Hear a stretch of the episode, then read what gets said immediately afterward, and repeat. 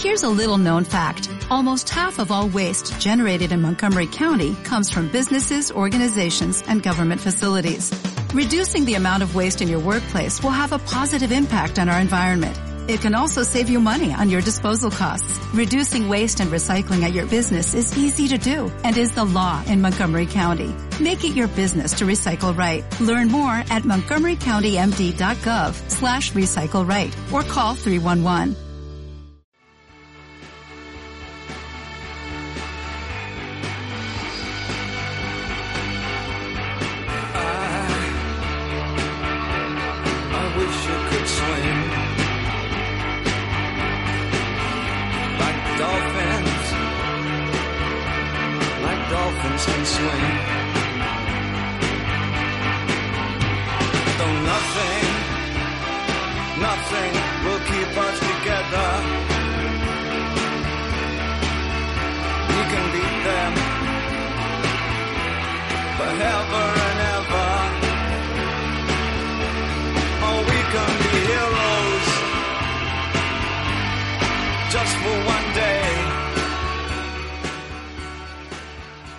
Y bienvenidos a un, a un nuevo podcast Vintage.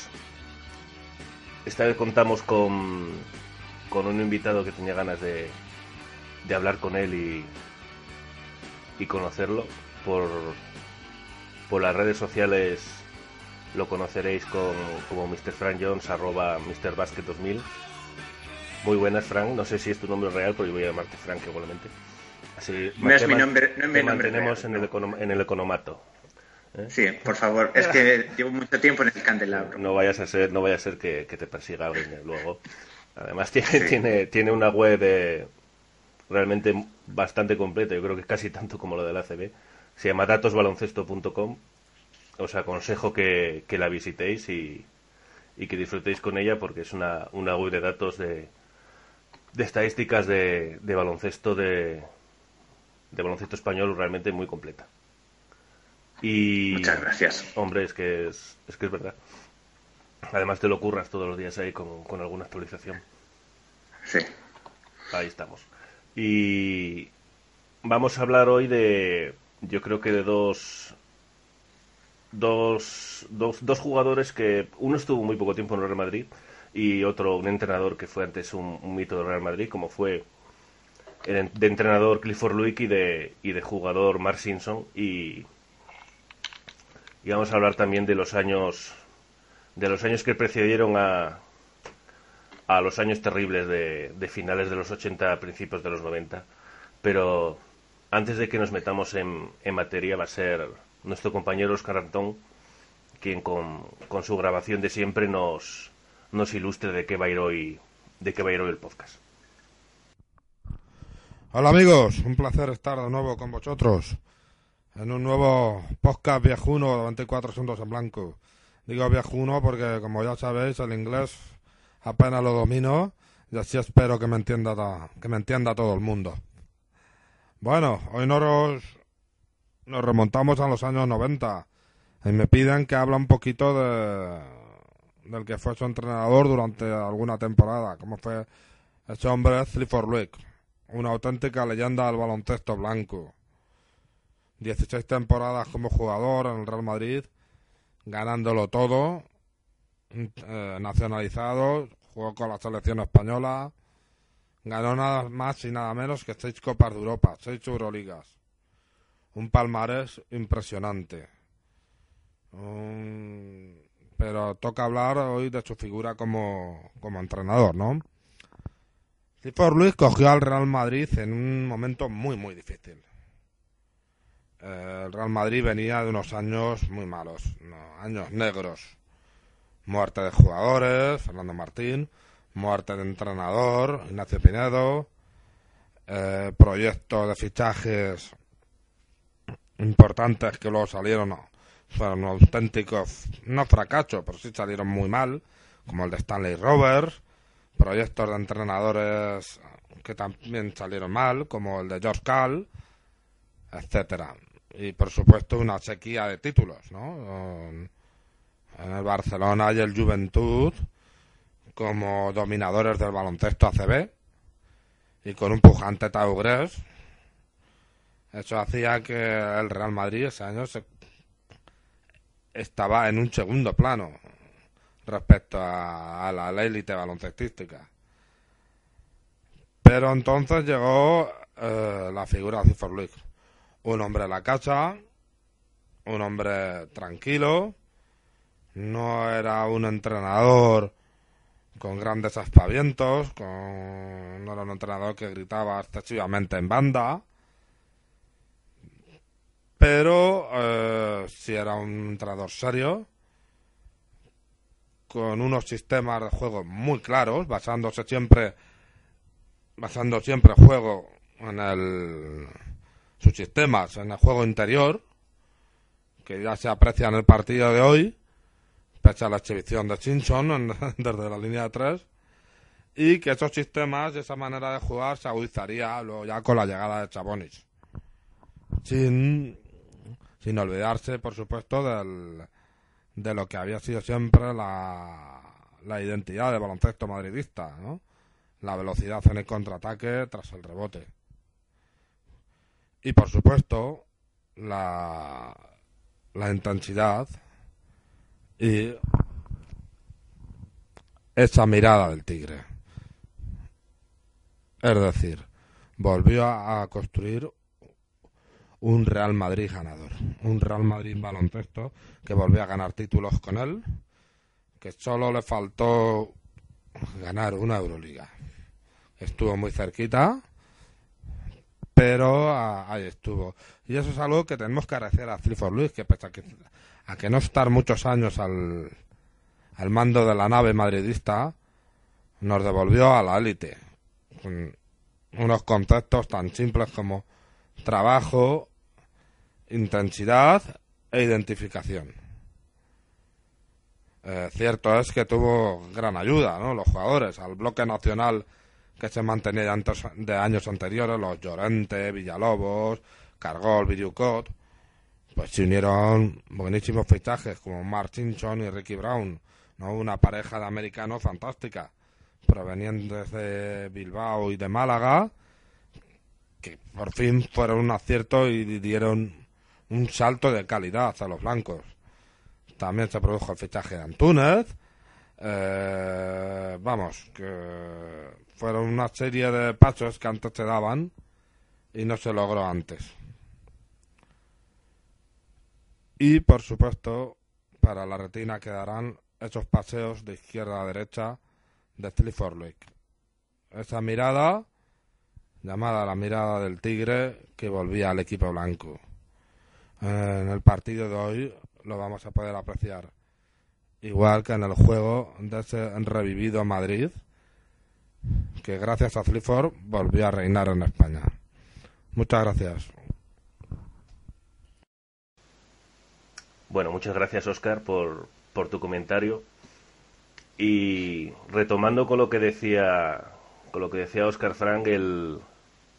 hoy vamos a hablar sobre Clifford Luick, su, etapa como entrenador en el Madrid, sobre, sobre Simpson como jugador, un jugador que los viejunos ya, los cuarentones ya siguen recordando como, como un grandioso tirador, y sobre, y sobre aquel, aquel año 91-92 en el que en el que llegamos a, a, la final de liga cuando todo parecía que iba a ser otro otro año horribilis de, del Real Madrid que, que ahora vamos a recordar de dónde venimos, de dónde venía, de dónde venía este equipo. Frank que venía de la marcha, la marcha de Drasen Petrovic, eh, la muerte de Fernando, eh, la llegada de un entrenador nuevo que no conocía Europa, que la prensa estaba, estuvo siempre reticente con él, pero los jugadores acabaron, acabaron gustándole. Luego la marcha de, de Yoscal, la muerte de Ignacio Pinedo, un entrenador que no funcionó en absoluto, Luego, luego, después de la muerte de Ignacio Pinedo, lo cogió Jareño. Acabamos por primera vez fuera de las semifinales de, la CB, lo que impidió llegar, llegar a la Copa Europa. Unos, unos años maravillosos, entre comillas.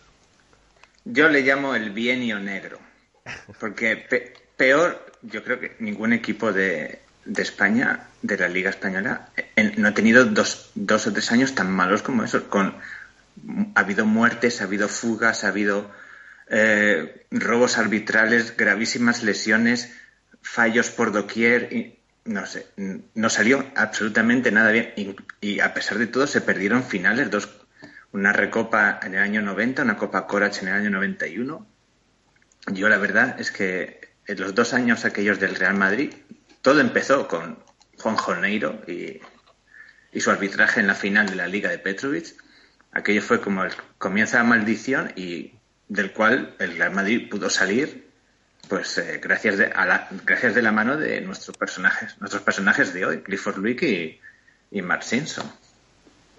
Sí sí además él era era yo no creo que, que exista un, un, club en Europa desconozco obviamente en el mundo del baloncesto que es muy grande pero en Europa que no haya sido por un accidente tipo un accidente de avión o un, o un accidente de autobús donde van todos los jugadores, algo así similar, que haya habido tantos fallecimientos en dos años en, o tres años en, en, en un club. Además, claro, la, la, muerte yo creo que la más recordada, obviamente, la de Fernando Martín, pero la muerte de Ignacio Pinedo fue muy espectacular porque era en directo en la televisión, en la 2, a, a media tarde, o sea, fue, fue un momento realmente de, yo recuerdo de cuando lo veía que decía, pero bueno, ¿qué más, qué más nos puede pasar? Porque esto es increíble. Parecía de una película de terror.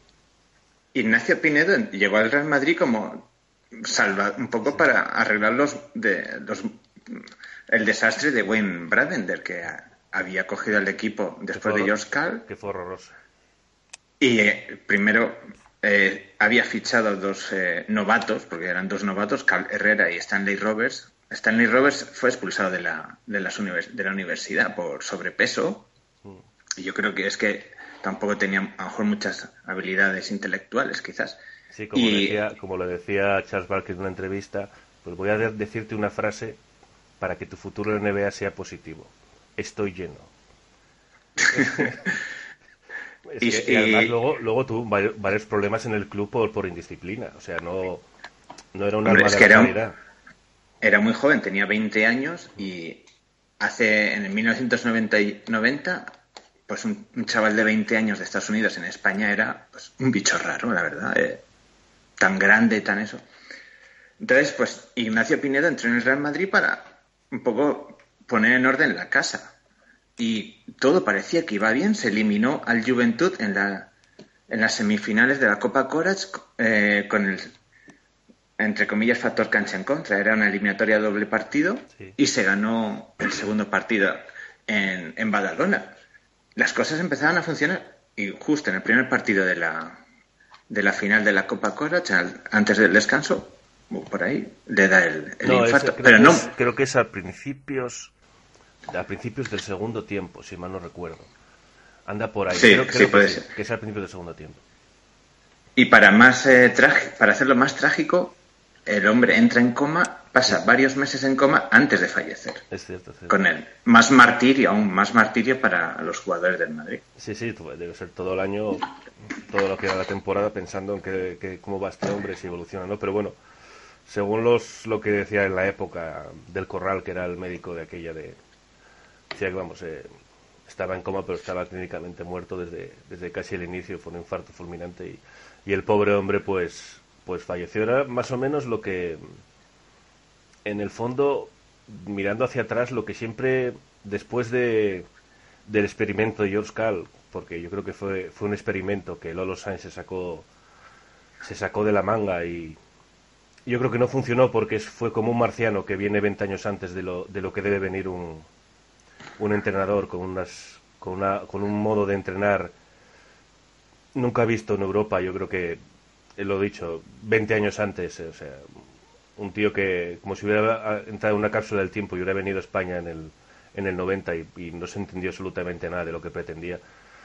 Que, que el Madrid, quitando ese experimento, siempre buscó, lo ves aquí con Ignacio Pinedo, eh, Bravender era un hombre de la casa, todos estos rollos de los hombres de la casa que yo nunca me fío de esos, de esos, de esas cosas.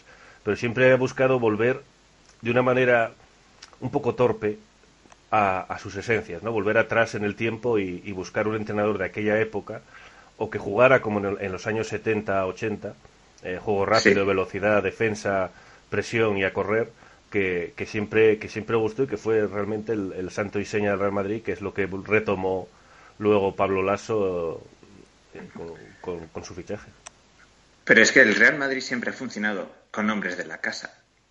Eh, los, los 13 años de Ferrandiz más los casi 17 años de Lolo Sainz. Lolo Sainz fue su ayudante. Y creo que sí, Joskal intentó, porque traer a Joskal fue para renovar la casa, la institución, los métodos. Muy buena idea de Lolo, Sainz, pero quizás es verdad que estaba demasiado avanzado para lo que la Liga Española o el equipo estaba preparado. Si es que daba, daba dosiers a cada jugador sobre cada jugador que él tenía que defender. Yo creo que era, para ellos debía ser alucinante. que te dé un dossier de, todos los jugadores posibles que vas a defender, por dónde vota, por dónde entra canasta, qué parte en qué parte de la zona va a tirar, en qué parte no. Debieron, debieron la, la, apuesta por Wayne Bravender pues fue muy arriesgada porque eh, él se basaba en José Luis Llorente, en Chechu Birikov, Romay y Antonio Martín y, su, y trajo mucha gente joven, Ismael Santos, Juana Isa, Carl eh, Herrera y Stanley Roberts, todos alrededor de los 20-21 años. Fue una apuesta muy arriesgada. Demasiado quizás. El Real Madrid a lo mejor tendría que haber ido más por lo seguro. Pero, claro, eh, un error como otro. Y claro, luego Ignacio Pinedo intentó arreglarlo, no salió bien por, por su fallecimiento.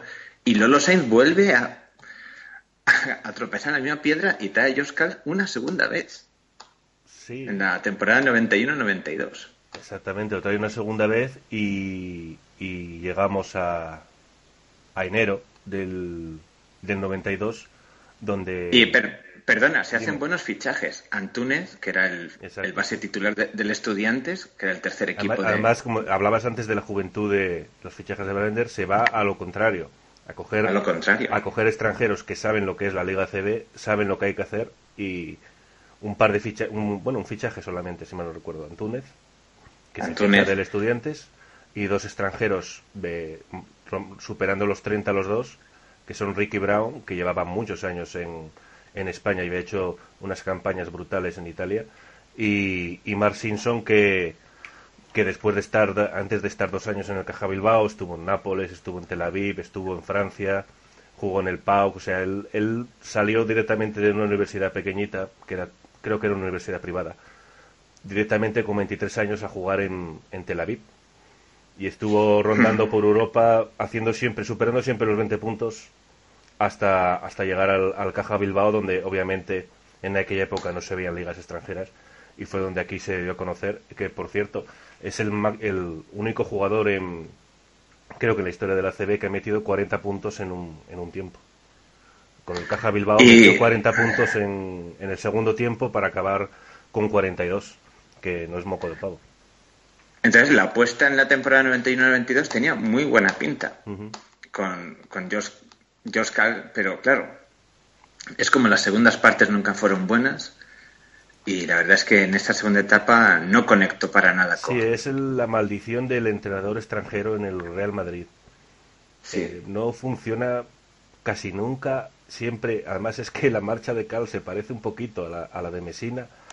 Carl se marcha diciendo que no es adecuado para el Real Madrid, que no se ha entendido su forma de, de entrenar, que la prensa lo ha machacado durante todo el tiempo que ha estado en el Madrid. Realmente no, o sea, el, el paso de él por el Madrid ese año, hombre, no era óptimo porque iban 17-7 cuando él se va. Íbamos cuartos, quintos en, en la Liga CB, pero, pero no era tan terrible. Y él se va diciendo que los, entre los jugadores estaban con él, pero que no entendían su marcha. Realmente él se va, yo creo que huyendo. Huyendo del Real Madrid porque él llega a decir en un momento que él realmente tampoco sabe por qué se va. él, él, él, obviamente tiene una oferta de, de Seattle Supersonic que para él es que para él no, no puede no puede evitar irse porque claro es no hay no hay color. Exactamente. Y, y entonces se, se no sí se pira a los Seattle Supersonics si mal no recuerdo. Sí. Y y acaba como ayudante de Don Nelson en, en los Warriors. Y él llega a decir en, en algún momento que que los jugadores no han entendido la decisión y, y, que se debe ir. Y, y, que el líder del equipo tiene que ser José Briukov. Y hmm. él, acaba con, con, esas palabras. Y entonces es cuando a partir de, del 21 de enero del 92, que es cuando, cuando Clifford Loic hace una reunión y, y presenta su dimisión por... Él dice que varias, varias derrotas en el que el equipo no ha, no ha logrado ser un equipo competitivo y los partidos que han ganado a él no le han gustado y que no ve que pueda sacarle más jugo al partido, al, equipo. Realmente es que se parece mucho a la época a la época de, de Mesina, quitando los 200.000 fichajes que hizo Mesina en, dos años, pero, pero la, la sensación de, de, no sé qué puedo hacer para que este equipo funcione como yo quiero que funcione, pues, pues parece ser que fue superior a él. Y entonces a partir de ese día, del 21 de enero del, del 92 es cuando se ficha Clifford Luick, un Clifford Luick que realmente su paso como primer entrenador es bastante gris, viene de dos de dos equipos de la tabla de, la media baja de la liga de la liga CB como eran Murcia y y si mal no recuerdo no sé si era el Caja Madrid. Atlético. El Caja Madrid. No su, primera experiencia fue con la temporada 90-91 con el Atlético de Madrid el Villalba, Villalba. Sí, luego, y Lo luego ficha Jesús Gil. Sí, y no, creo que no acaba la temporada con ninguno de los dos equipos. O sea, no, con el Ético en Madrid estuvo nueve partidos de liga y pues, ganó dos, perdió siete. Hay que reconocer ahí que era con Jesús Gil. Eso puede pasar. Puede, haberlo echado el segundo partido perfectamente. Y luego con la, en la temporada 91-92 la empieza con el Huber Murcia y después de seis partidos de liga lo, lo destituyen. O sea, que viéndolo. Tenía un, balance de 2-4. Sí, en aquel momento no era un futuro muy halagüeño tampoco el que nos esperaba con, con Clifford Louis. O sea. Pero, pero recuerda que Pablo Lasso venía del. Bueno, al, menos, al, al, Clifford Luick no le hicieron una manifestación como, como a Pablo Lasso. porque, porque antes no había Twitter. Tiene que ser por carta, hubieran llegado un mes antes, un mes después a, hacer la manifestación. Sí. Eh, pues pero yo creo que Clifford Luick hizo la, mil, hizo la mili en esas dos experiencias y, y vino con, con, el, con la lección aprendida de, de cómo entrenar un equipo, de cómo ser, cómo ser primer entrenador de un equipo. Porque si le hubieran puesto de buenas a primeras en el banquillo del Real Madrid, yo creo que se lo habrían, se lo habrían comido. Se lo habrían, se lo habrían comido. además había jugadores que ya lo conocían de la etapa de Lolo, él como segundo entrenador, de la etapa de Carl. Vino como un poco una especie de El Salvador. Eh, entonces, claro, a poco que lo hiciera medio bien. Sí, los jugadores ya lo conocían. Era Sí ya lo conocían de su etapa como segundo, de Lolo Sainz y, el año que estuvo con, George Cal. Y, era no era lo mismo que, que llegar de nuevas como, como vino en su momento Lasso u otro tipo de entrenador. ¿no? Como, dice algún pseudo periodista del diario As, era el clavo ardiendo. El clavo ardiendo. La, cofradía del, del clavo ardiendo. Y, luego, como hablamos, como hablamos antes, mientras preparábamos el, podcast, eh, se cambia de un juego, de un juego prácticamente informatizado, como, como era el, de George Cal, con 200.000 opciones ofensivas y, y, múltiples opciones defensivas, y los jugadores con, tenían que saberse todos, desde el base hasta el pivo, todas, absolutamente todas las jugadas que cantaba el base, no solo se las tenía que saber el base, tenían que saberse a todos los jugadores, todas las jugadas. Eh, pasamos a un juego, como hablábamos antes otra vez retomándolo, un juego más, más simple, que no por simple es, es significa que sea que fuera fácil, porque no siempre lo, lo, lo simple es lo más fácil pero mucho más es esquematizado en, en, opciones claras de, juego, de rebote, contraataque, jugar con hombres altos, eh, transiciones rápidas y, y, si no se encontraba nada, aparte de ahí jugar cosas bastante sencillas realmente, porque se juegan cosas bastante sencillas. Yo no, viendo dos o tres partidos, no vi nada excesivamente complicado. Y defensas presionantes y volver un poco a...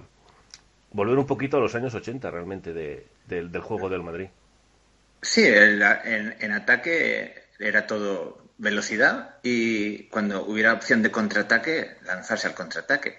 Y en, cuando era un ataque en estático, eh, Ricky Brown siempre tocaba el balón prácticamente. Sí, y ese casi, fue uno de los siempre, princip- casi siempre eran jugadas donde él acababa justo en el centro de la, de la, de la pintura Sí, y si no doblaba el ese- pase hacia afuera, había un bloqueo, un triple de Mark Simpson, una penetración, etcétera, etcétera. A partir de ahí, y ya empezaba de aquella época ya a jugar un poquito al poste José Briukov, que luego ya en el Sí. 92-93 ya era prácticamente su, su santo y seña en el tiro de dos. José Virukov se, les- se rompió los ligamentos de la rodilla en, el- en la temporada 89-90, en la pista del baloncesto Valladolid, Forum Valladolid. Desde entonces nunca fue, volvió a ser el mismo. Hasta entonces, esa temporada promediaba casi 20 puntos por partido. Y desde entonces su juego tuvo que cambiar a más a, a postear y a lanzar algunos triples. Pero el principal error de George Carl que arregla Clifford Luick es involucrar a, Ricky Brown en el juego de ataque del equipo.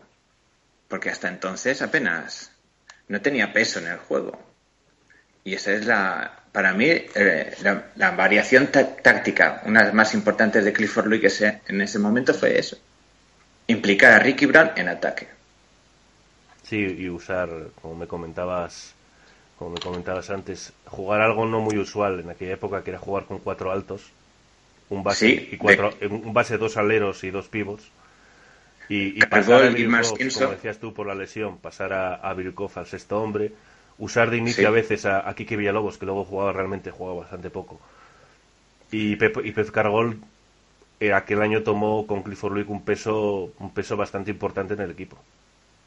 Pep Cargol salía de muchas veces de escolta de- en el equipo titular, en ese equipo de los cuatro grandes, Pep Cargol y Mark Simpson en las alas, Antonio Martín y Ricky Brown en, en el juego interior. Y por- porque, por ejemplo, para defender a Jordi Villacampa, ni Kiki Villalobos, ni que era el mejor jugador de la Liga CB, o el mejor jugador español de la Liga CB, Chicho ni Kike Villalobos podían, podían, podían parar a Jordi Villacampa. Y Clifford, y Clifford Luick dice, voy a poner a, a Pep Cargol y bueno, eh, funcionó en parte, no se, no logró ganar la liga ni, ni eh, lamentablemente, pero pudo eh, par- eh, forzar el quinto partido en la final al, al Juventud.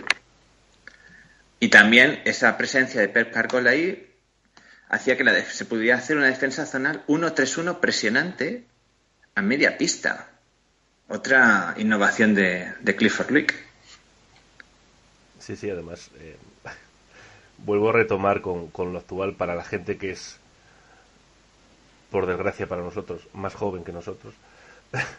Eh, y realmente hay muchas similitudes en, en, el, en el juego de los primeros años de, en los primeros años de, de, de- de Pablo Lasso con soluciones tácticas de, de jugar con, con defensas 1-3-1 con un alto en la cabecera y, y ataques en transición, jugar llegando, etcétera, etcétera. Son, son similitudes realmente bastante curiosas y realmente la llegada de los dos fue, fue bastante similar al, al Real Madrid, como apagafuegos eh, y apuesta personal de, de para, para revitalizar la sección de, alguna forma.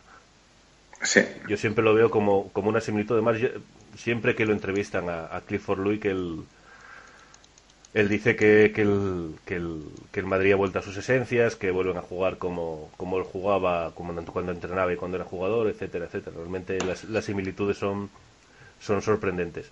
Y, y luego otra cosa que, que me gustaría comentar, y yo creo que fue uno de los mejores años de, de Antonio Martín. Realmente eh, tuvo, tenía bastante peso en el equipo y, y a mí realmente es uno de los mejores años, estos dos años, el 91-92, el 92-93 un poquito menos, pero este año es un jugador centrado, un jugador que no dejaba, porque siempre me dio la sensación de que su coraje se le iba de las manos y acababa perdiendo norte durante los partidos. Y era como una especie de jugador frustrado permanentemente. Sí. Y este año estaba, estaba bastante centrado y, y como hablaremos luego en las en el partido que del que hablaremos y que subiremos luego luego a, la- a, la- a YouTube cuando cuando colguemos el podcast eh, es un, un jugador eh, realmente por por el jugador que se esperaba que se esperaba cuando fichó el Madrid en su momento y el jugador que, que siempre se esperó que fuera. Y un, un tío en defensa que era esforzado, eh, en ataque que tenía para ser un pívot un rango de tiro de 6.25, que era, que era muy difícil de contar en la época. Tenía un tiro de 6 Sí. metros, un tiro de 5 metros, tenía buen, buen juego interior. Era, era, el jugador, era el jugador, obviamente, para mí era mucho mejor que Fernando, que Fernando Martín, obviamente. Porque Fernando Martín todo lo que tenía de coraje lo tenía de, de- de limitado en ataque y Antonio era, era un pívot moderno en, en aquella época. Sí, me acuerdo de las comparaciones que se hacían con Ferran, Ferran Martínez, que era su némesis Sí, sí. en el, en el Barcelona. Prim- sí, primero en el Barcelona, luego pasó al Juventud. Y la verdad es que, sí, eh, aprovechando el podcast he vuelto a ver el partido y, y, en las- y como luego hablaremos, Fernando Antonio Martín pues fue uno de los mejores, aparte de Mark Simpson, que fue el superhéroe del partido. Antonio Martín jugó un partido muy sólido y, a lo largo del playoff que, enfrentaron al Real Madrid y el, y el Taurés, Fer- Fernando Martín tuvo muy buenos números, acumuló un par de dobles dobles en los primeros partidos en casa, reboteaba, estaba, se aprovechaba de los espacios que generaba eh, Ricky Brown en ataque y, y gestionaba, entre comillas, mejor su lanzamiento de, de tres puntos, que no era como los de hoy, los pivos de hoy, pero sí que tenía un, tre- un treinta y tantos por ciento de efectividad. Sí, no era, Sí, la verdad es se que- tiraba igual, creo que con... No recuerdo con qué entrenador, ahora, ahora me he olvidado, no sé si era... Josh Carl le dijo que podía tirar un triple Eso por es, partido. eso te iba a comentar, eso, que lo, casi que lo Sí, obligaba, sí. ¿no? A Si tirar lo un triple metía, por partido. podía- Podía tirar otro, ¿no? Era esa la, la historia. Si lo metía, podía tirar otro. eso, eso demuestra el, ¿Qué? el- el entrenador que era George Cal, un, un auténtico extraterrestre para, para la época. Pero acababa la frase diciendo que muchas veces no le hacía caso y tiraba bueno, eso siempre, los jugadores siempre acaban cogiendo, cogiendo el pie. No, pero Antonio Martín estaba en la plenitud física y, y mental. Hombre, también había superado seguramente el- la tragedia familiar de la pérdida de Fernando Mar- de su hermano. Entonces el, el hombre había alcanzado su madurez física y estaba en muy buen momento mental. Lamentablemente en la final contra el Juventud sufrió una lesión muy mala en el cuello. Y Sí, de una, verdad, una falta de Corny Thompson, si mal no recuerdo, que, cayó se, que encima. se sí. convierte en otro drama porque, claro- porque parece sí. que no se puede mover, que está paralizado. Luego al final no fue nada, fue, fue un espacio. Hombre, eh, claro, pero ya Pero yo va- creo que ya recuerdo, no. recuerdo no además que bajó, era por la, eh, estaba por la televisión, bajó la madre llorando al Sí. campo, vamos, otro, otro, se auguraba otro drama porque ya cualquier cosa que pasaba pensabas en lo peor. Y tu Sí, madre es que este, hombre, este hombre se ha quedado tetrapléjico, la, la, la que hemos liado. Pero no, al final Claro. fue, fue un golpe bastante fuerte que obviamente no pudo jugar en toda la final, si me no recuerdo, en lo que restó de la final.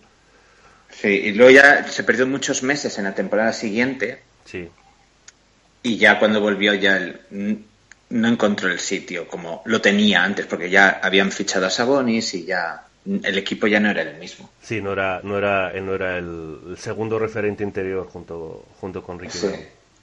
No, ya, ya se había pasado al tercer puesto de- del juego interior, Mm. que ya nunca más volvió a recuperar, porque después de vino Arlaucas y ya.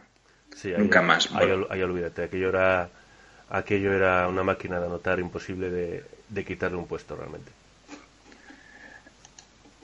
Y luego pasamos a, a otro de los jugadores que tenía yo ganas de hablar un poquito de él, es de, de Mark Simpson. El héroe del partido. Exactamente, el héroe del partido de- del que vamos a hablar luego. Un Mark Simpson que en este partido se va a los 40 puntos. Un Mark Simpson que viene de pasar dos años en el Caja Bilbao haciendo, haciendo 20 y 25 puntos por partido. 25,7 Sí. en su segundo año.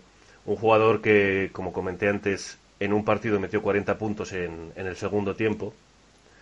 Un tío que venía de una pequeña universidad, que recuerdo que era priva- creo que era privada. Se empezó sus primeros años en, en Tel Aviv, donde rondaba los 30 puntos por partido, solo con 23 añitos, luego pasó por el Pau, luego por el Caen, que según él fue su peor año porque era un sitio aburridísimo donde vivir. Dijo que fue, Hmm. que fue una cura, una cura de estrés, pero que era un sitio aburrido. Luego volvió a Tel Aviv, que también como cuenta en una entrevista es donde mm, en sus primeros años donde más cómodo se sintió porque todo el mundo hablaba inglés y era un sitio estupendo para vivir.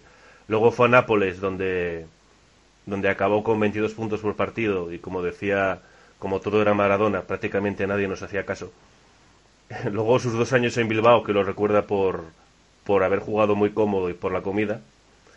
Y luego, y luego es cuando, cuando, cuando ficha por el Real Madrid.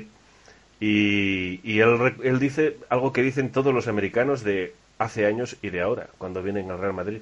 Que se dan cuenta cuando llegan al Real Madrid que es otra cosa que es una institución gigante donde todo está preparado, donde tienes todas las comodidades para solo preocuparte de, de jugar al baloncesto, donde todo está súper preparado y, y te das cuenta que has llegado a un club a un club a un club grande, ¿no? Como es como es el Real Madrid. Y él él ah, en algún momento habló de, de que veía partidos del Real Madrid y pensaba algún día me gustaría jugar en, en este equipo y dices bueno por fin por fin lo conseguí y un jugador que fue aquel año fue, fue muy importante con casi 18 puntos por partido.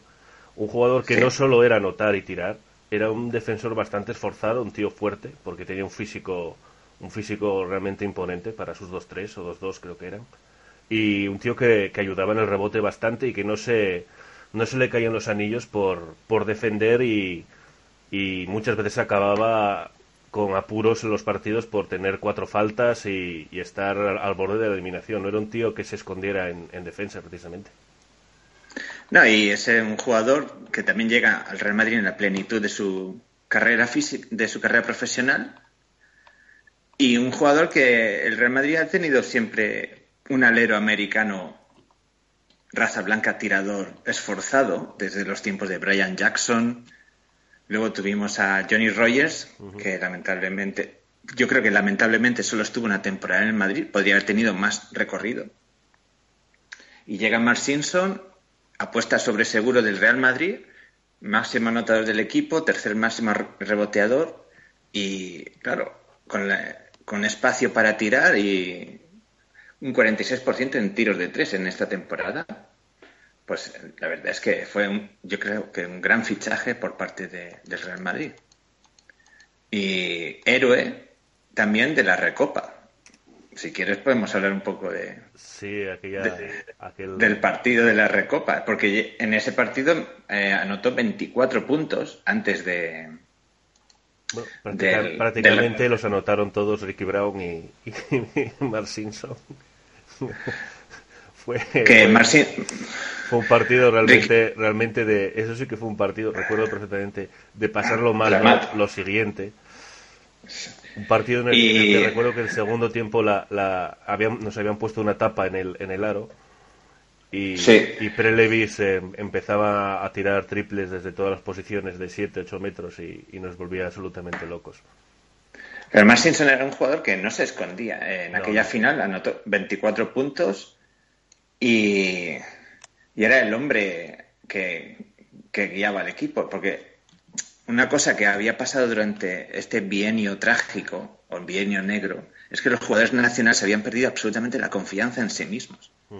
Y fue, y fue esta temporada, la, tem- la, la temporada la salvaron entre Ricky Brown y Mark Simpson en actuaciones milagrosas en momentos puntuales, como la final de la Recopa, porque Sí, ahí- haber perdido esa, esa final, perfectamente, fue un milagro.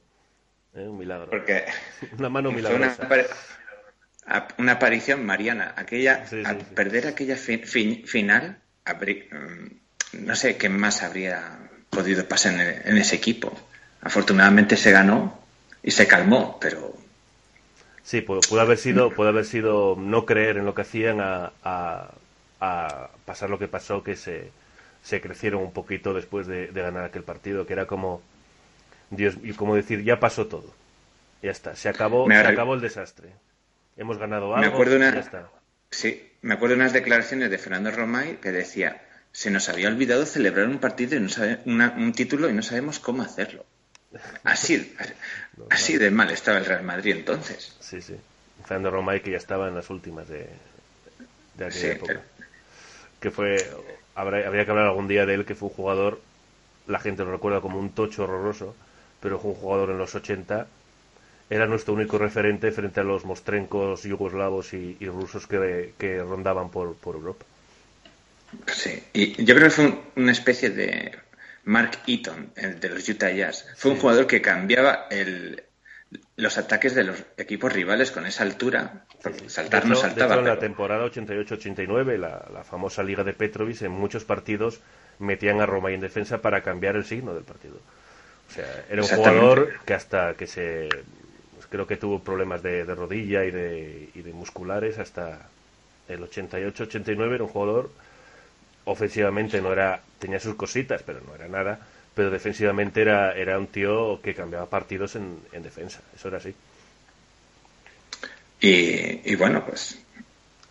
Y ganamos esa recopa, se calman un poco las aguas y empezamos los playoffs de la Liga CB con el objetivo de entrar en la próxima Liga Europea. Exactamente. que se creo, creo que es el, en una entrevista en una entrevista aquí por Luis que él, él lo pone como la máxima después de ganar la, la recopa él lo pone como la máxima prioridad llegar a la final ya- ya, para, para jugar la Liga Europea porque la primera nos lo perdimos el año pasado el año anterior a Sí. este al perder con- precisamente con el mismo con el mismo Togres en cuartos de final que nos pasaron por encima Eh, teniendo el factor cancha a favor. Exactamente. Fue otro drama, otro drama más a apuntar.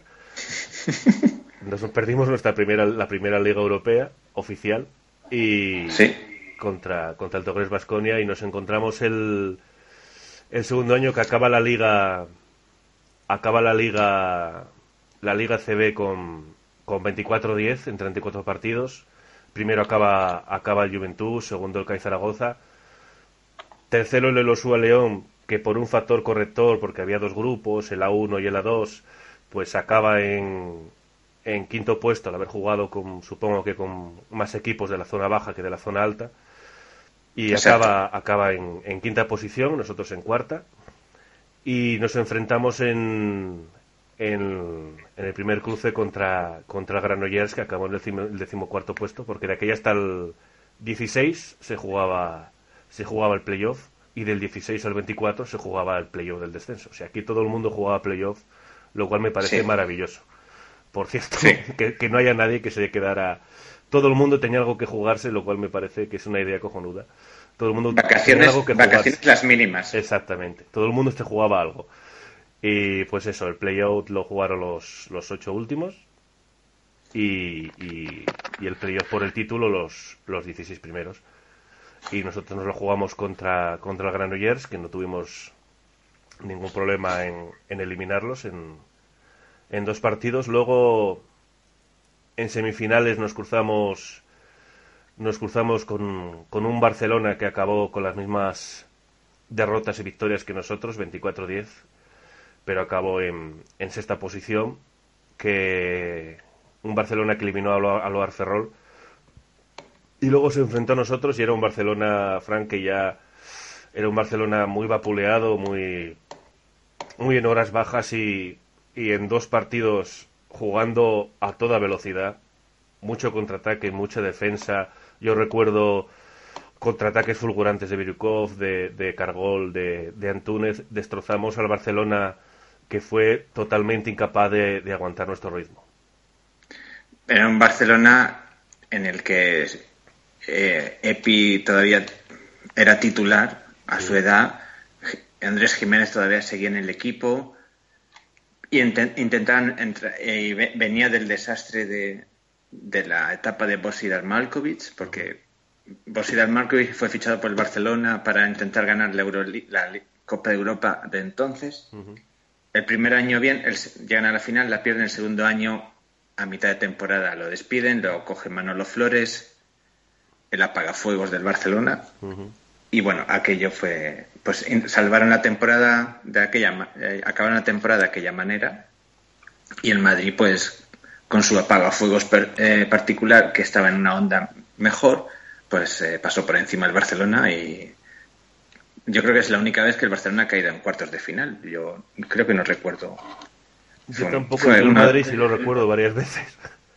Y el Madrid incluso no, no se ha clasificado para los playoffs, que también yo lo he vivido también, eh, En, primer, en, primera persona. Hay gente que protesta ahora porque somos primeros de la Euroliga pero no estamos jugando bien.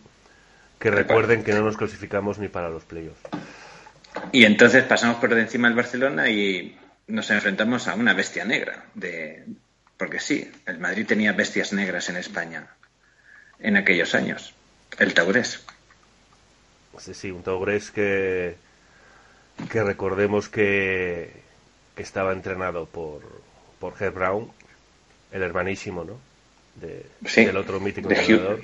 Creo, si mal no recuerdo, Herb Brown era de estos entrenadores que llevaba un rollo de papel enrollado como en forma de flauta en la mano siempre.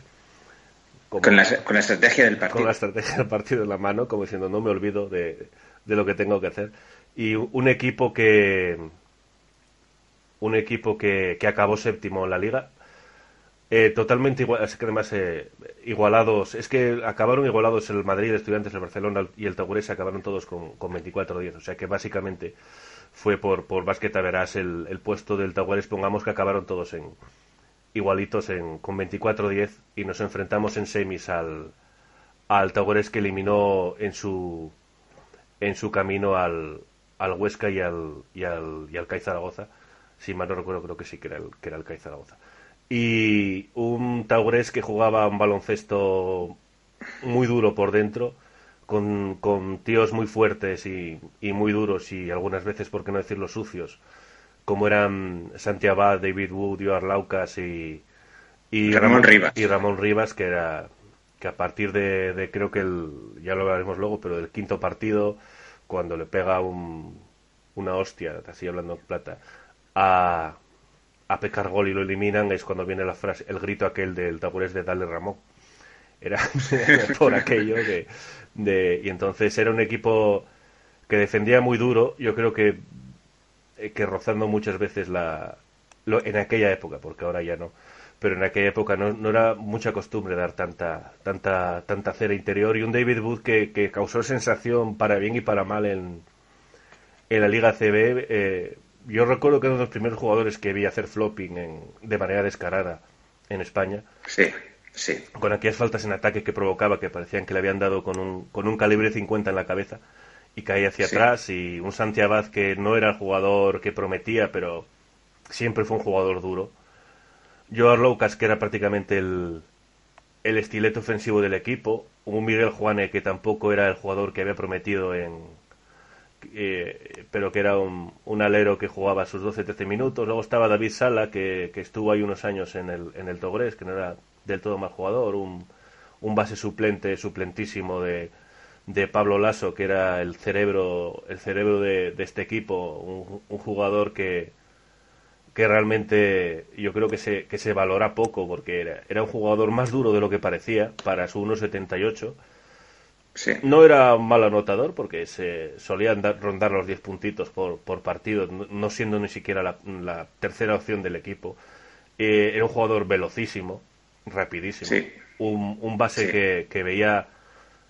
Era, salvando las distancias extremas que hay, un, una especie de, de, de, base de tipo Stockton, de, de un base delgadito que tenía su tirito, tenía defensivamente tenía sus trampas para, para aguantar a, bases más altos, y, pero que veía el juego de una manera brutal y era muy rápido y, su entendimiento con Orlaucas fue, desde el primer momento, fue impresionante. y luego, me olvidaba de un Chicho Sibilio ya en sus horas bajas, pero que seguía metiendo sus puntitos. Este Taures eh, era un martillo pilón jugaba más de la mitad del partido con tres postes, o cuatro, tres postes, sí. David Wood, David Wood, eh, Joe Arlauca sin Ramón Rivas. Claro, David Wood tenía la facilidad de poder anotar desde fuera, triples.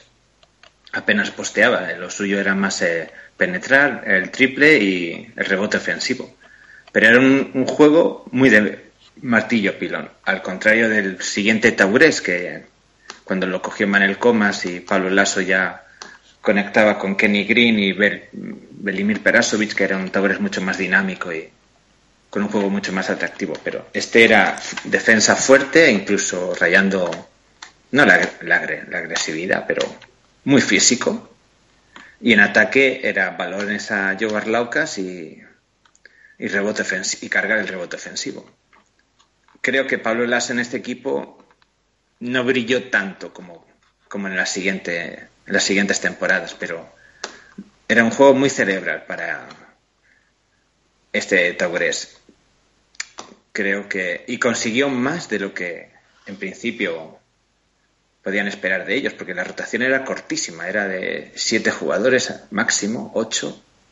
Una rotación cortísima. Sí, era. Rondaban siempre o superaban los 30 puntos Rivas, Lasso, Arlaucas, David Booth y, y luego el suplente que más jugaba eran Santi Abad y Miguel Juane. O sea, no tenían nada nada de, suplentes. Y, Chicho Sibilio jugaba 25 o 26 minutos porque recordemos que ya tenía una edad ya venía ya venía bastante bastante baqueteado.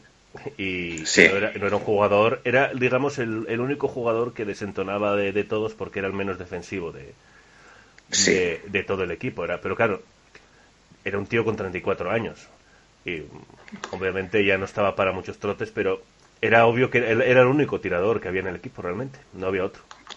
No había otro, no. No, había otro, no había otro jugador. Y, y pasamos a, a la final que jugamos aquel año, la semifinal, perdón. Una semifinal que fue clave para, como, como, cuando me diste la idea de, de, de, hablar sobre este partido y sobre la figura de Clifford y, y por, por ende la de, la de Mark Simpson, una una semifinal que fue clave para probablemente el devenir futuro de, del Real Madrid, como hablaremos un poco luego. Una semifinal que se presenta bien en un inicio. Ganamos el primer partido 92-76 con un, con un buen juego, buen, buen juego general del equipo y, y todo parecía que, que, iba a ser más fácil de lo, de lo previsto, pero luego, luego la cosa se torció con con un segundo partido que, que ellos eh, juegan más duro de, de, lo, de lo que jugaron el primero, nos ganan 94-88. Luego vamos en, la en la prórroga. En la prórroga. Nos ganan en la prórroga. Pero atención, 27 puntos de David Wood, que es el, puntos, el máximo anotador del partido. Con 7 tiros de 2, 10 tiros libres tirados. Y, y normalmente siempre eran Mark Simpson y, Ricky Brown, aunque Ricky Brown en esta, en estas, en estos partidos, obviamente por la cantidad de, de, gente interior que lanzaban contra él, era tuvo unos partidos en los que tuvo bastantes problemas para, para anotar con, con buenos porcentajes en, en, todos los partidos. Sí, en este partido que pierde el Madrid en casa, fueron, eh, lanzó 12 tiros, anotó 5, un 40%, que la verdad es muy poco para la calidad de Ricky Brown. Antonio Martín 3 de 13 en tiros de 2 también. Sí, ahí claramente nos superaron en, en, su apuesta por el juego. Luego llegamos al, al, partido de Fernando Huesa, un partido... El tercer partido, sí. Que supera, por cierto, el, el aforo por 2.000 personas que tenía oficialmente el Huesa Arena van al partido 7.000 personas cuando rondaban las 5.000 y pico. O sea, hay un, la gente estaba sentada por las escaleras, por todos los sitios. Era un partido muy, muy esperado. Y realmente el ambiente nos destroza, eh, su juego nos destroza, el, la defensa nos, nos, nos, destroza. Hacemos el único partido bueno que hace, que hace en porcentaje Ricky Brown, con 21 puntos y 11-18 en el tiro a Marcin solo le, someten a una defensa brutal y, solo se quedan 10 puntos en 37 minutos con porcentajes horribles. Birukov y, Ricky Brown son los únicos que, sostienen al equipo un poquito. Y, realmente ese partido acabamos perdiéndolo por 91-73. Y era cuando, cuando nos asomábamos de nuevo al, al, abismo. Sí, ¿no? Una semifinal con, con factor cancha a favor y que acabamos perdiendo 2-1 y con el cuarto partido en casa del Taurés y todo parecía parecía Frank que volvíamos a repetir la, la misma historia y volvíamos a, a, caer otra vez fuera y obviamente a, a quedar fuera de, de, la Euroliga de nuevo. Claro, es que Bueno, la Liga Europea, pero bueno, no se entiende. La Liga, la Liga Europea, sí. Eh, hoy, en, hoy, por ejemplo, eh, los aficionados del Real Madrid confiarían en que su equipo reaccionaría en ese mm. cuarto partido, sin duda. Pero en aquella época la falta de confianza de, del equipo estaba ahí desde hace años. Nadie, yo no daba un duro por el Real Madrid en el cuarto partido. No. Yo debo conocer que tampoco. Y quizás eh, lo recuerdo como un partido de, eh, de, angustia máxima, el cuarto partido. Eh, Mark Simpson había anotado 53, 53 puntos en los dos partidos jugados en casa. En el siguiente mete 10 en el primer partido en, en Vitoria. Todos los fantasmas vuelven a aparecer. Y claro, llegamos a. Empieza el partido y yo no sé tú, pero yo estaba acojonado. sí, es, la frase, ¿no? Como dijo una vez, eh, creo que era Pablo Lassa en un partido de la selección, estábamos con el culo apretado. Sí, el, esfínter, el, esfínter en tensión máxima. Exactamente, al borde de la explosión. Y, y, entonces es un partido en el que ahí sí se, se mantiene el aforo de, de 5.500 que tenía el Fernando Huesa, pero sigue habiendo un ambiente brutal, yo creo que como prácticamente siempre en el, en el Fernando Huesa a lo largo de los años. Y un partido en el primer tiempo que es un, un Taurés persiguiendo las sombras de Mark Simpson durante todo el primer tiempo, eh, que siguen jugando al juego que jugaron durante todo el playoff contra el Real Madrid, que es juego pausado, jugar para los interiores, mucha presión interior, mucho juego interior, algún tirito para abierto para, para Chicho Sibilio, mucha presión en el rebote ofensivo, mucho llorar Laucas y, y mucha defensa de mucho golpe, mucha mucho contacto con las manos que ahora sorprende porque antes se permitía más contacto que ahora realmente. Y, y un Real Madrid que aguanta el primer tiempo los envites del, del Vasconia que empieza muy revolucionado con, con un Mark Simpson que prácticamente se va a los 27 puntos, si mal no recuerdo, en el primer tiempo. ¿En el primer tiempo? Sí, 27 puntos en el primer tiempo y que prácticamente lo mete todo. Creo que falla un triple nada más y un tiro de dos. Y se va a los 27 puntos y acabamos el primer tiempo con 50-50 y con la... Yo recuerdo con la idea de... De no sé si va a mantenerse Mark Simpson así, pero como no se mantenga Mark Simpson así, perdemos el partido. El primer tiempo, eh, el Taurés puso a cuatro defensores distintos sobre Mark Simpson, solo en el primer, en el primer tiempo. Empezó con Joe Laucas, siguió Miguel Juane, pusieron a Santi Abad y al final ya recurrió a, David Wood. Y aún así, y no dio con la tecla. Pero a pesar de, de, Y otra cosa que quería decir es que en el primer tiempo, si no es por Mark Simpson, por que entra en estado de catarsis y lo mete absolutamente todo, ningún otro jugador del Real Madrid asumió eh, la responsabilidad. Fue él prácticamente el, único que eh, en los primeros 10 minutos de partido prácticamente anotó él. desaparecido, desaparecidos Ricky Brown, desaparecidos Chechubirikov, Antonio Martín, los que deberían de haber estado ahí, ¿no? Por eso la falta de confianza que hablábamos antes. Gracias a Dios, Mark eh, aparece, 27 puntos, el equipo se relaja y llegamos al descanso bien. ¿Qué pasa? En el segundo tiempo el Taurés ajusta y es aún más agresivo en la defensa Mark Simpson. Sí, un David Booth todo el rato cuerpeando con él, metiéndole rodilla, metiéndole codo. Le saca una, falta en ataque inexistente. Sí, sí. Y, y, le da un golpe en la rodilla estirando la pierna que lo deja tocado durante varios minutos, que luego sale al segundo tiempo con, con rodillera. Y, ahí es, como decías tú, de, los jugadores que perdieron, que no tenían confianza, y es cuando Mark Simpson solo acaba en ese segundo tiempo con, con 13 puntos, pero mete tres triples prácticamente seguidos, si mal no recuerdo, que nos, nos vamos a 13 puntos de ventaja, y ahí es...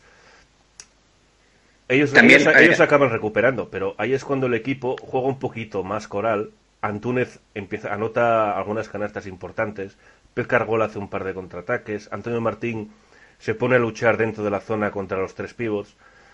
Hmm. mete alguna canastita, algún tiro libre. Ves que el, hmm. equipo era un, eh, juega un poquito más tranquilo, un poquito más relajado y, empiezan a confiar un poquito más en... Empiezan a sacar un poquito de casta en, en el segundo tiempo porque en el segundo tiempo, como ya veréis en el partido cuando lo subamos a, YouTube, el Togres presiona muy, muy fuerte.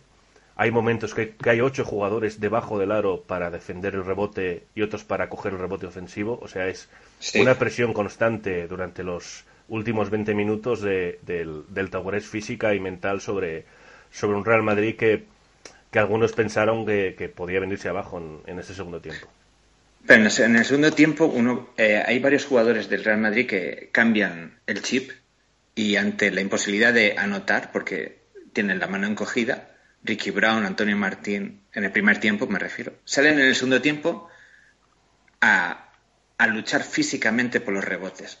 En, los primeros diez minutos del segundo tiempo, eh, que Mark Simpson está bastante tiempo en el banquillo lesionado, la lucha por el rebote en la canasta del Real Madrid es casi lucha libre.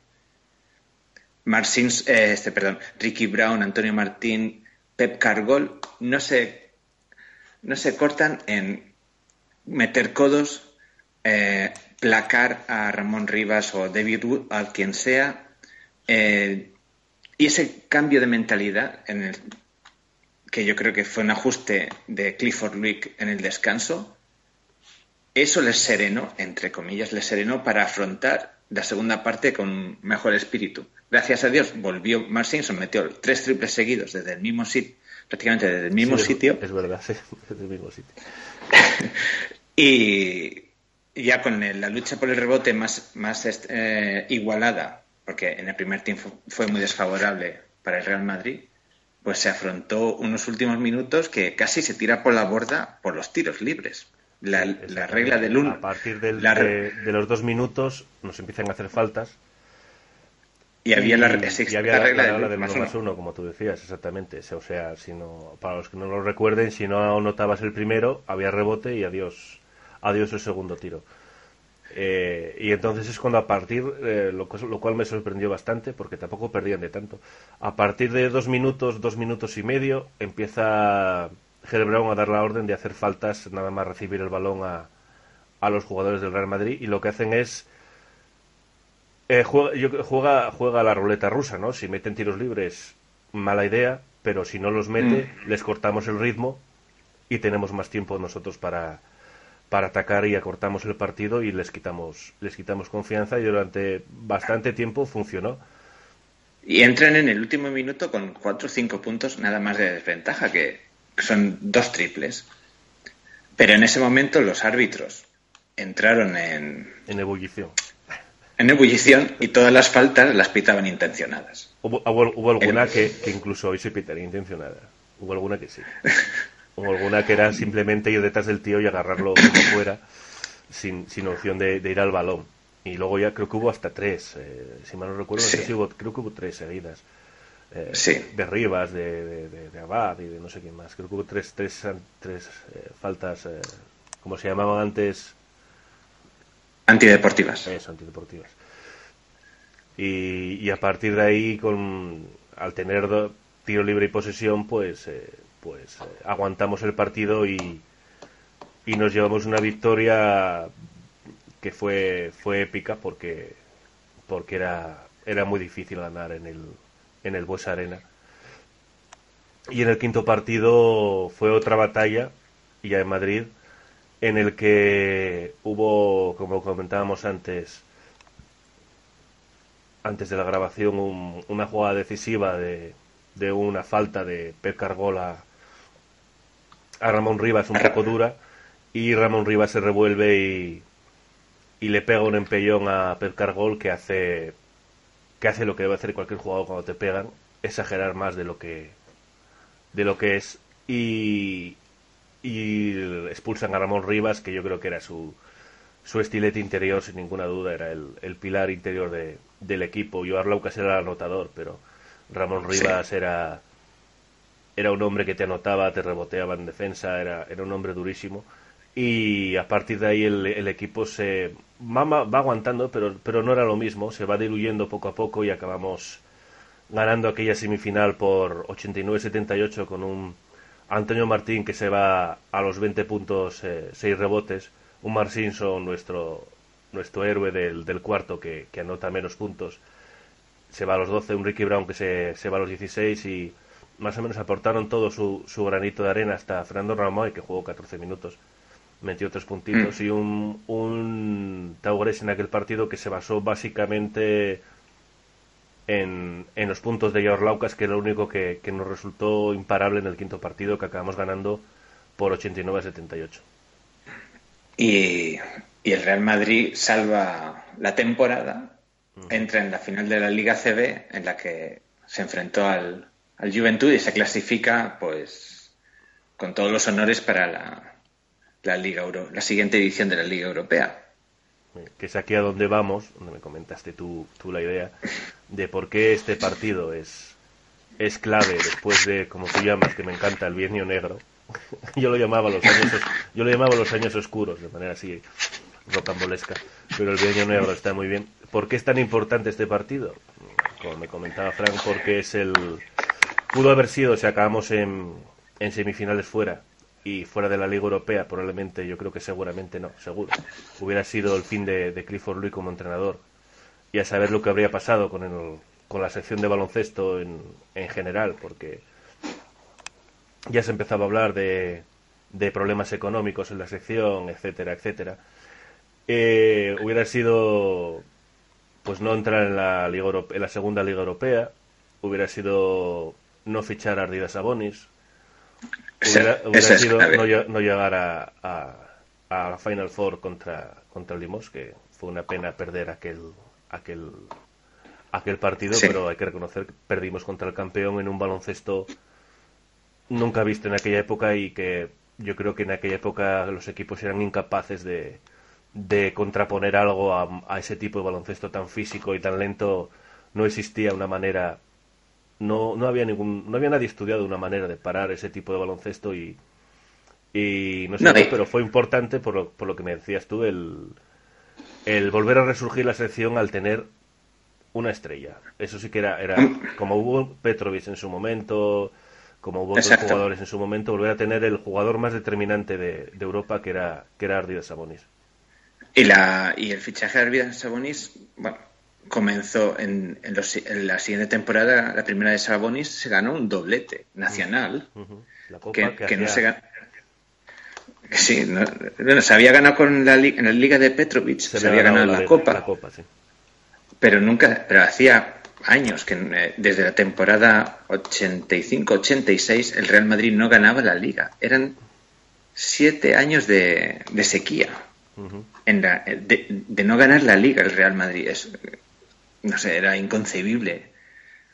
En los años 80 era inconcebible que el Real Madrid no ganara la Liga en siete años. Pues sí, sí desde el 87 que el Barcelona nos, nos cogió eh, es... la estela cuando se fue Fernando a Estados Unidos.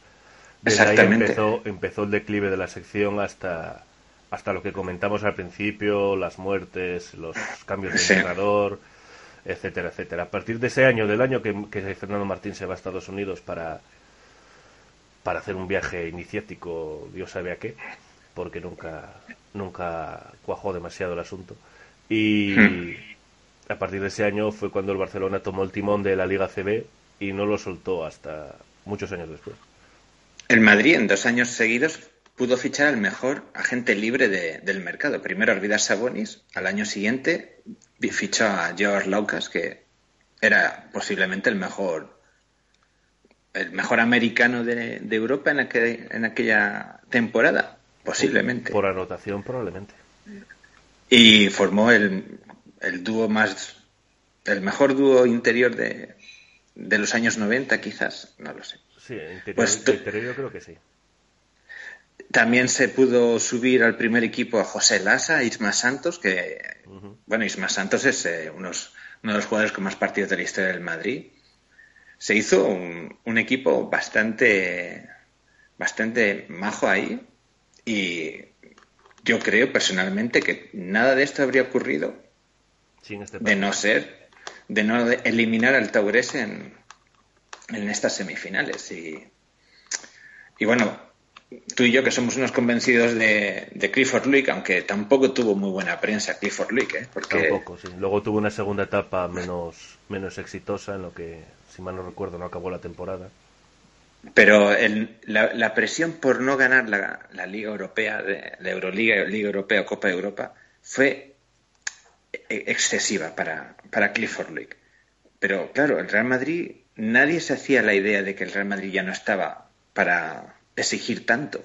Claro, habían fichado a Sabonis, pero los proyectos requieren un tiempo, como el de Pablo Lasso, que tardó tres, no, cuatro años en, en levantar la, la, Liga Europea o Euroliga. Sí, claro, es, con, es, que a veces la, la gente no entiende que, que, que, un proyecto para que sea exitoso necesita continuidad. Esa continuidad sí. que lleve a que durante muchos años estés arriba y si estás muchos años arriba y llegando a una Final Four, acabas ganándola. Pero si, sí. no, si no hay continuidad y no hay paciencia, obviamente, si hay malos resultados, no queda otra que cambiar. Pero si hay continuidad y hay más o menos buenos resultados y se llega más o menos a los objetivos y llegas a varias Final Fours y al final, por peso, acabas ganando alguna. Hay que, hay que recordar mismamente el, el, el, CSK de Moscú. ¿Cuántos años llevaba sin, sin seguidos llegando a una Final Four y cayendo también eso tiene que ser para ellos en, en el podcast ruso que hagan en su momento. Sí. sus, sus años negros, estas continuos Final Four perdiendo de manera agónica eh, en los últimos segundos, en los últimos minutos, pues es que así se consigue con, con siendo machacón, se consigue llegar a los objetivos en baloncesto, es que es así. Claro, en los años 90 todos querían eh, fichar a un entrenador yugoslavo que les asegurase llegar a la final de la Exacto, Liga Europea. El entrenador y... de moda era era, era Cerco Bradovic. O Bosa Malkovich Antes, o Cerco Bradovic, prim, las dos opciones. Primero, primero fue Malkovich, mm. luego lo fue Obradovic. Bueno, y Clifford Luick, el pobre, no tenía esa fama, no tenía la prensa de su lado. El pobre estaba entre el, la espada y la pared. Arvidas Sabonis quería la Liga Europea antes de irse a la NBA, la afición del Madrid quería la Liga Europea, claro, pero la prensa presionaba y entonces, después de ganar una recopa, dos ligas y una Copa del Rey, no se re... Clifford Luick en la temporada 93-94, al, al, finalizar, uh -huh. campeón de la liga, sí. es, es despedido. Uh -huh. acaba, acaba, la historia de, de héroe eh, en, en, este podcast de hoy. y, y, luego ya la historia que todos sabemos, la llegada de, de Celko Bradovic, la, por fin ansiada Liga Europea conseguida, sin éxitos en, en la Liga Española, por cierto. Es el paso de, de Obradovic por, por la Liga CB no es nada exitoso. Si obstante, es bastante calamitoso. Perdiendo en cuartos sí. contra, contra, un Barcelona, en Copa. Eh... No. Y en, en, Liga CB perdió la primera eliminatoria contra el Caja San Fernando. Exactamente. Eso sí que fue Luego pierde, pierde la final de la Liga CB con el factor cancha a favor por primera vez en la historia. Exactamente, contra el Barcelona. Contra el Barcelona. Y bueno, pues, sí, sí en, en, en, la liga eh, local no, no tuvo no tuvo éxito precisamente, pero todo se recuerda por haber ganado la ansiada Copa Europa, obviamente, que ya eran desde los años 80, el principio, el 81 creo que fue la última que ganamos antes del 90 y... Creo que será en el 90. No digo en el la, 95. La, la, última, la anterior en el contra el Maccabi en el 80-81, puede ser. 80. 80. 79-80. Sí, pues claro. Y... En 80 ya llovía y la gente somos el Real Madrid, la gente quiere ganar siempre y y yo creo que se abrazó un poquito al, al demonio que era que era Sergio sí. por su juego que, sí. que realmente yo creo que nadie lo recuerda por, porque era un juego vistoso precisamente y, no. y se, pero se consiguió la ansiada Copa Europa que al final que al final era lo, lo, buscado no lo que todo el mundo deseaba pasara lo que pasara. Y, y para mí bueno sí los títulos nunca vienen mal pero yo creo que fue un error estratégico a largo plazo porque la sí, sección porque fue, fue quemar la sección para conseguir un título en realidad no Sí, es vender el alma al diablo por... Sí, porque al final, sí, vale, ganamos la, la Euroliga, está muy bien, es maravilloso, pero luego se va Sabonis y nos quedamos con un equipo hablando en plata de mierda. Sí, porque en aquel, bueno, estaba Pablo Lasso ya en aquel equipo. Sí, pero, pero date cuenta que, que ha tenido también, yo creo que ha tenido mejor equipo en general. Eh, Obradovich, eh, eh, en, cuando tuvo a Lasso, cuando tuvo Diroga, que, el, que el, equipo que, que ganó la Euroliga era bastante, para mí bastante inferior. Eran dos jugadores y ocho tíos que luchaban a muerte en defensa para que esos dos jugadores tuvieran sus opciones en ataque. Y se acababa la historia ahí. No había más. Bueno, uno, uno de los hecho, jugadores. nuestro, nuestro tirador era García Col. Por sí. Que precisamente fichó por el Madrid con, como temporero con Clifford Luick y luego se quedó en el equipo ya para dos o tres temporadas más y se llevó la, la Copa de Europa. Sí, sí, tal cual. Fue Pero a largo plazo, sí, como tú dices, yo creo que también fue. Además, yo creo que eh, el tiempo que coincidió Clifford Louis con Sabonis, yo creo que fue el, el entrenador que mejor partido le sacó ofensivamente. sí, sí, porque hacía jugar más al equipo que, que a Sabonis, porque Obradovic era balón a Sabonis, balones a Sabonis. La mayor eran- anotación. Eran cortes de los dos pivos por abajo, bloqueándose, o un alero bloqueando al pivot, recibían en un lateral o frontal en- debajo de la canasta, y así era el juego del Real Madrid. Era, era así. ¿A Lo que pasa que como eran dos jugadores absolutamente extraordinarios en ataque, porque eran Sí. máquinas de anotar los dos si querían, Sabonis no era una máquina de anotar en sí, era un jugador más completo, pero si le dabas 16 balones debajo del aro te metía 14 y eran dos máquinas de anotar que te podían a- a- hacer los dos 50 puntos por partido si querían. Y jugábamos a 65 o 70 pues claro ganábamos más partidos de los que perdíamos.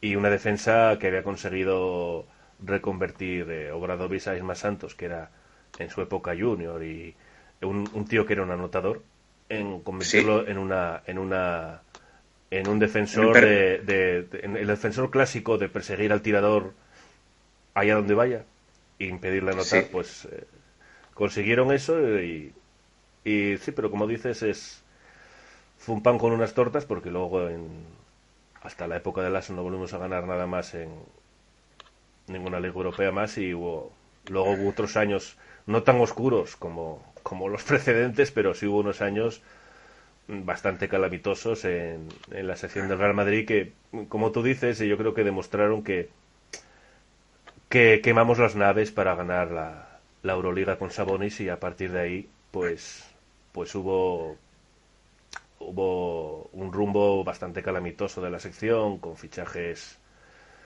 de, de entrenadores horrorosos, de jugadores terribles y de pasar al, al, al, al campo aquel pequeñito de, de la ciudad deportiva, de vamos, un- Sí, unos años desastrosos. Yo recuerdo los 2000, 99-2000, de- con aquella alegría de, de la liga de que metió Jordi De- que Jordi la celebró sí. en el Palau, pero eran años de, de, tristeza. Era, Sí, no, la lo que veníamos eh, hablando desde el principio, con la destitución de Clifford Luick se perdió el estilo. Se había recuperado un estilo que se había perdido en ese bienio negro, por motivos que hemos hablado antes. Se recuperó con Clifford Luick un estilo, que es lo que, lo que ha caracterizado a la- al Real Sí, Madrid hemos puesto aquí partidos eh, antiguos del Real Madrid y es a lo que Es el jugó estilo. el Real Madrid. Y se puede ganar o se puede perder, pero eh, el- los equipos que tienen un estilo y que han ganado muchísimos títulos con ese estilo, eh, no hay que perderlo, hay que, Exacto. hay que protegerlo. Y con la llegada de Obradovic se pierde todo estilo, luego No, a luego, cambio de... luego luego serán tumbos, porque se cogen entrenadores, cada uno de su padre y de su madre, que no tiene nada que ver con lo anterior. Exactamente. Se van fichando cosas sin sentido y, y acabamos donde acabamos en, en la época actual con, con Ettore Messina, que no tenía nada que ver con el anterior entrenador, ni con la historia cercana de- del Real Madrid ni su juego. Un, un Messina que, que se parece un poco en el aspecto a, a George Cal, un tío que quiso modernizar la sección a su manera, un tío Sí. que, que trajo que era un, éramos un equipo con Messina que ningún jugador quería venir al Real Madrid. Esa es la triste realidad, pero es, es lo que hay. Y consiguió más o menos tener un, un- una cartera de, de, de, de gente que, de- para fichar jugadores y, y luego yo creo que por la misma presión que pudo con Josh Cal, él, él no pudo, pero también por para mí con muy malas decisiones suyas de, de fichajes de, de jugadores eh, absolutamente horribles, de, de querer hacer un- una especie de, de, de- Yo creo que más que cuando estaba en el, en el CSK de Moscú, de, de, su, de sus años en, en Italia, jugadores veteranos, jugadores que supieran lo que había que hacer, y, Sí. y no funcionó en absoluto, fue un, auténtico desastre. No... Y luego llegó, yo creo que para finalizar ya la, la época de, de Lasso, que tiene, como dicen todos los grandes eh, los, los grandes mitos del Madrid, Clifford Luick, Emiliano, etcétera, etcétera, volver fue volver a las esencias. No sé si fue, nunca sabremos, porque eso habría que preguntárselo a Raros alguna vez, si fue un acierto o fue una casualidad. Viendo cómo iba la sección, probablemente fue una casualidad. Y... Porque nadie, ningún entrenador quería venir a la sección, seguramente. Después de, después de marcharse Messina, ¿quién iba a querer venir al al Real Madrid? Si este no aguantó. Por eso. Y probablemente fue una casualidad, pero bendita casualidad, y acabó, y acabó siendo un Clifford Louis 2.0. Y Mejorado. Mejorado, que volvió a las esencias de, de, de lo que siempre ha gustado, yo creo, en el, en el, a los aficionados del Real Madrid. No, y ahora se ha recuperado el estilo. El Exactamente. estilo, pero ada- adaptado a dos- al año 2017, pero es el estilo del Real Madrid. año adaptado a los, a los cambios de jugadores, etcétera, porque ya no se juega igual que hace dos años.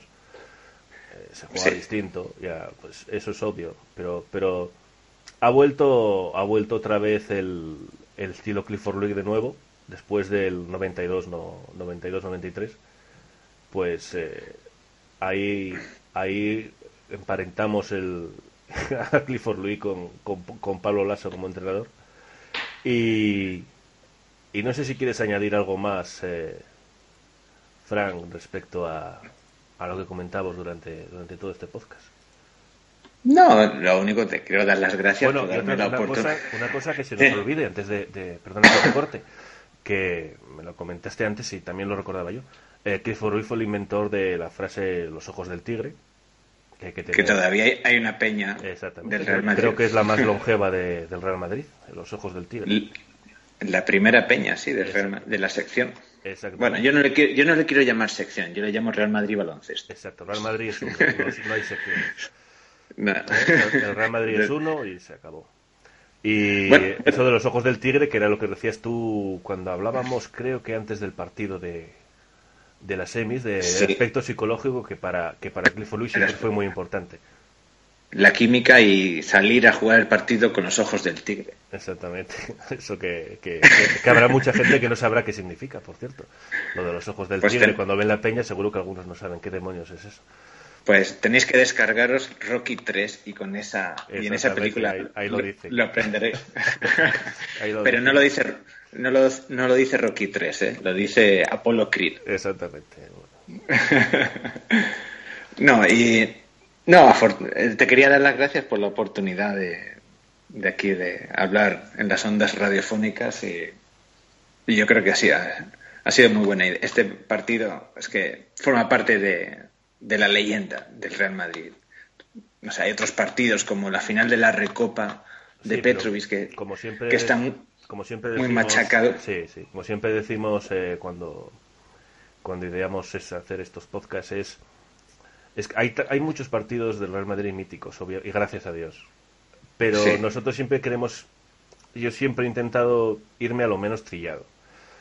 O sea, lo fácil hubiera sido poner la, la recopa de, de Petrovic, la, yo qué sé, la, la, la liga de, la Euroliga de Sabonis, la, o sea, lo, lo más trillado y lo más visto y, pero yo, ya que YouTube está ahí y se ve y hay muchísimo material para ver, pues intentar poner partidos que fueran importantes, porque empezamos con la, con la Copa de Europa contra, contra el Varese, y, y poner cosas menos trilladas que la gente tenga curiosidad por ver y que no haya tenido oportunidad de ver, porque es lo bonito de, de ser del Real Madrid, que hay mucha historia Sí. que contar y no solo, no solo de, de, las de las copas de Europa y de las ligas eh, hay partidos hay partidos importantes por todos los lados que no siempre significan ese partido que sea un título sino que pudo puede ser determinante de alguna otra manera sí, un momento definitorio en la, en la, en la historia del Real Madrid.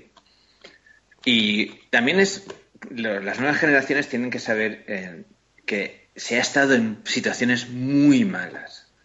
Porque ahora se pierden dos partidos contra, no lo sé, el Cajas, el Betis y el, y el Estrella Roja y se pide la dimisión de Pablo Lasso. Como decía el de la, el de la serie de televisión, un poquito de por, no, el de un personaje de la película Airbag, un poquito de por favor. Sí, sí. ¿no?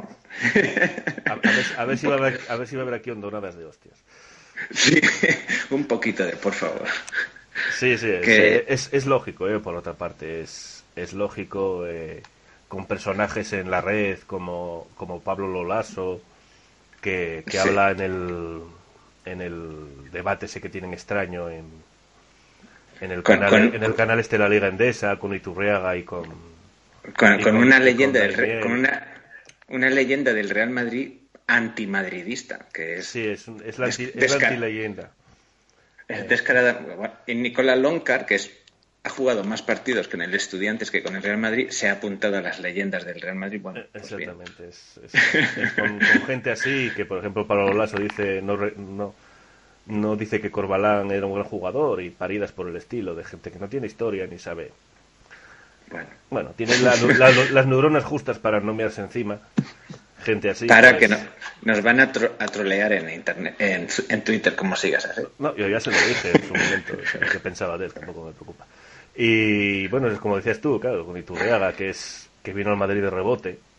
Eh, y luego, sí, Lo- Loncar jugando el- con los veteranos del Real Madrid es el signo de, el signo de los tiempos, es, eh, es lo que hay. No, nada. Por eso, Bueno, por eso este podcast es necesario. Que lo escuchéis, que lo escuchéis y lo, y lo propagáis por los pueblos. Bueno, pues, pues Frank, eh, ya son, no sé qué hora es ya donde, donde estás ahí en... Tenía apuntado por Aquí aquí so- el nombre de la ciudad, no me acuerdo. No, es un barrio, tú, tú realmente vives en, tú vives en Filipinas, en un barrio de, Sí. de la capital enorme, Enorme, sí. que mal no recuerdo, pero he mirado por internet. Vivo en la ciudad de Makati Exactamente. y vivo rodeado de 12 millones de personas y Que son pocas. Ese es un- además, es- 12 millones de personas en el barrio más pequeño de la ciudad. bueno, hasta donde llega la vista llegan las casas. Sí, sí, por eso. eh, aquí la, la- la cone- la conexión al otro lado del, del mundo desde, desde Filipinas. Pues, como le dije en su momento a, a, a Quique Chuz cuando en el anterior podcast, yo era, era lo que esperaba que, que me dieras en este podcast. Yo esperaba esperaba que iba que íbamos a estar un buen rato hablando y, y, y así ha sido. Ha sido muy, muy entretenido. Ha sido muy ameno. Yo creo que, que la gente va a disfrutar con él. Y Sí. solo darte las gracias por, por haber, haber gastado parte de, de tu tiempo en, en este podcast, en este podcast conmigo, recordando los viejos tiempos del Real Madrid. Sí. Pues muchas gracias por, por haberme invitado y, y espero que... Bueno, tengo otras ideas para otros programas, ya te lo mandaré. Sí, sí, tú A ver mándame- si... mándame, mándame cosas. Pues, Y a los que nos... Y si alguien está escuchando todo esto hasta el final, muchísimas gracias por escucharlo. Exactamente. Si alguien, si alguien no lo escucha hasta el final, que no lo diga. y, y eso. No. Gracias, mamá. Gracias, mamá. bueno, pues eh, reitero las gracias, Frank. Y, pues el mes que viene nosotros volveremos con, con otro podcast vintage, probablemente relacionado relacionado con, con la Copa del Rey. Eh, tal vez sí, tal vez no, tal vez se nos ocurra, se nos ocurra otra cosa. Pues sin más, eh, dejamos ya por este mes el, el podcast hasta el mes que viene y, y despediros a todos y, y espero que lo hayáis disfrutado como yo, como yo Fran lo hemos hecho. Un saludo y gracias.